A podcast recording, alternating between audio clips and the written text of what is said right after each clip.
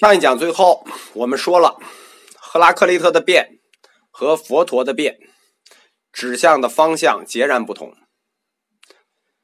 这条河想说的是，生命运动不以任何意志为转移，是一个客观过程。佛陀的因缘说也是想说，人生的链条变化不以任何意志为主导，但不是客观过程。为什么？因为他给因缘整个作为规则加到了人生整体上，人生这个链条上面有一个规则，因缘束缚。换句话说，赫拉克利特的变叫唯物客观，绝对客观；而佛陀的变叫唯心客观，有条件客观。我们指出他们的区别。不是想说明东哲不如西哲，或者西哲不如东哲，是想说在同一个时代的思考下面，当时的西方更关注是世界，而当时的东方哲学更关注的是人，人的感受和人的认识。佛陀可以说再一次透出他悲悯众生的情怀，关心人才是他的终极目标。解释世界，如果不能为人指出一条解脱的路，那解释这个世界，解释对了又有什么用？其实佛陀本人他早已经看清了世界的唯物本质，你从他种种例子的描述就明白，他看懂了。但是他为了解救人，就给他这个理论披上了一个主观条件，因为他知道。对世界真理的认识是无穷尽的，是永远进步的。但是，不是每个人都能企及到佛陀这样的认识高度啊，几乎是没有人。所以，佛陀就要给每一个人都能理解的解释。我们佛教哲学课一再强调的一点是：佛学是佛学，佛法是佛法，知识可以改变命运。但是知识不能解救灵魂，这就是为什么都是变的哲学，而佛陀又在这个变上，又在这个无常上推出了一个更高级的衍生概念，叫无我，而西哲没有做到。那么，佛教哲学是怎么从无常、无常态这个概念？推出无我这个概念的呢？For example 吧，举个例子吧。For example 这种模式是佛教说理的典型模式。这次佛陀用了跟人对比的例子，我们前面用过火焰，还是佛教易学里最常用的火焰的概念。火焰有两个性质，我们前面讲过，一个性质叫刹那灭，一个性质叫相续，就是相连续的意思。一个叫刹那就灭了的意思，一个叫相续，这是火焰的两个基本性质啊。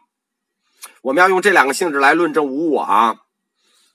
大家注意啊，这是两个专有词，两个佛佛教义学里大量用的专有词：刹那灭和相续。我们来看一下人观察火焰的过程吧，就我们自己怎么观察火焰。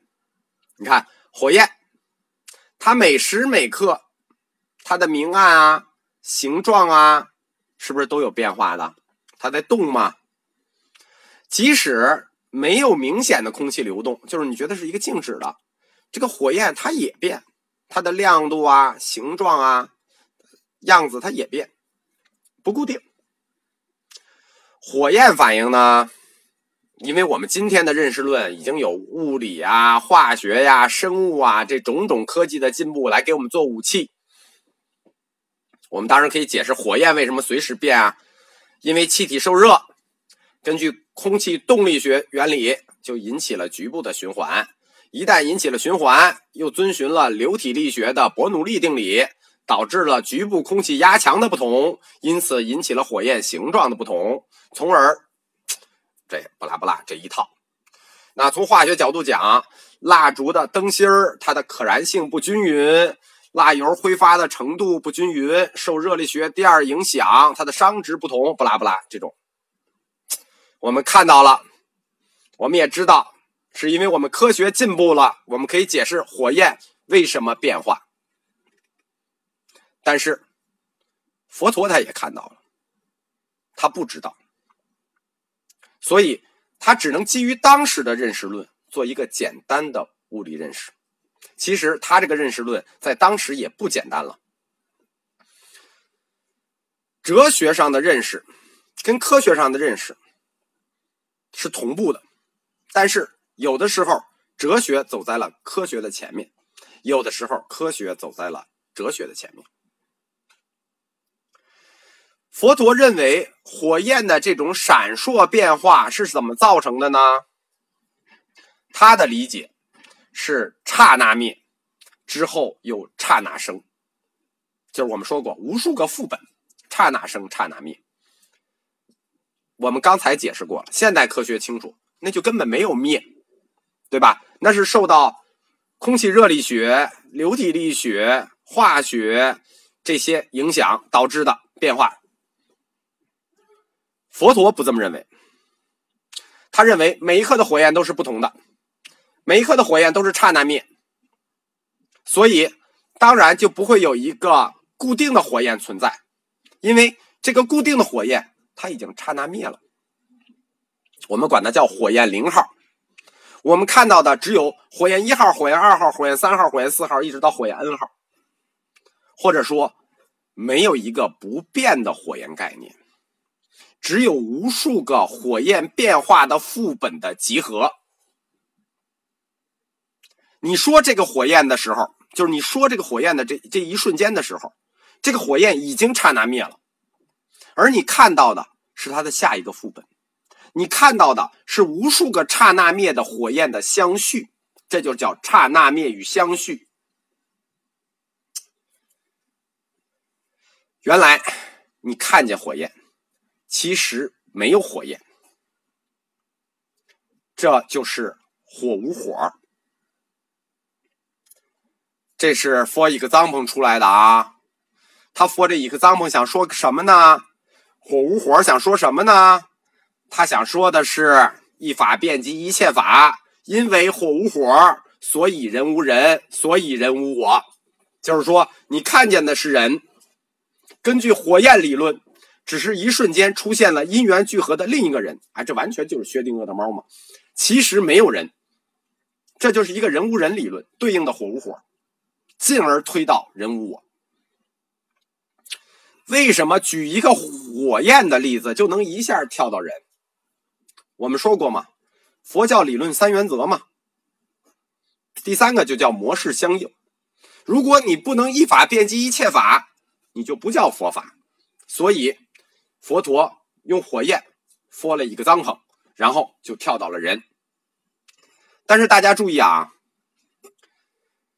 根据火无火导出的是人无人，这跟人无我还有区别。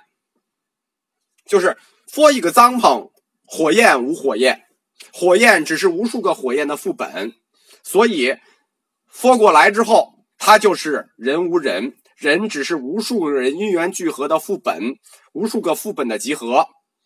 人无人和人无我还是有区别的。人无我这个概念，在佛教哲学上是有两个标准概念，就是不是一套解释人无我啊。关于人无我，佛教哲学有两套标准解释，而且他们这两套解释的范围都不一样，像多义词一样，人无我有两两种说法。都是佛教的，其中一个人物我版本是从火焰到人物我这个例子推出来的，就是火焰火无火，人无人，人无我，这是人物我的一个版本的解释。另一个人物我的版本跟火焰的例子就不一样了，它不是火焰的人物我的概念，是没有神我的概念。是从婆罗门教里来的。另一个人物我的概念非常大，我们放在后面讲。我们下一讲先来讲，根据火无火推出的人无人、推出的人无我这套理论体系是怎么一步一步展开的。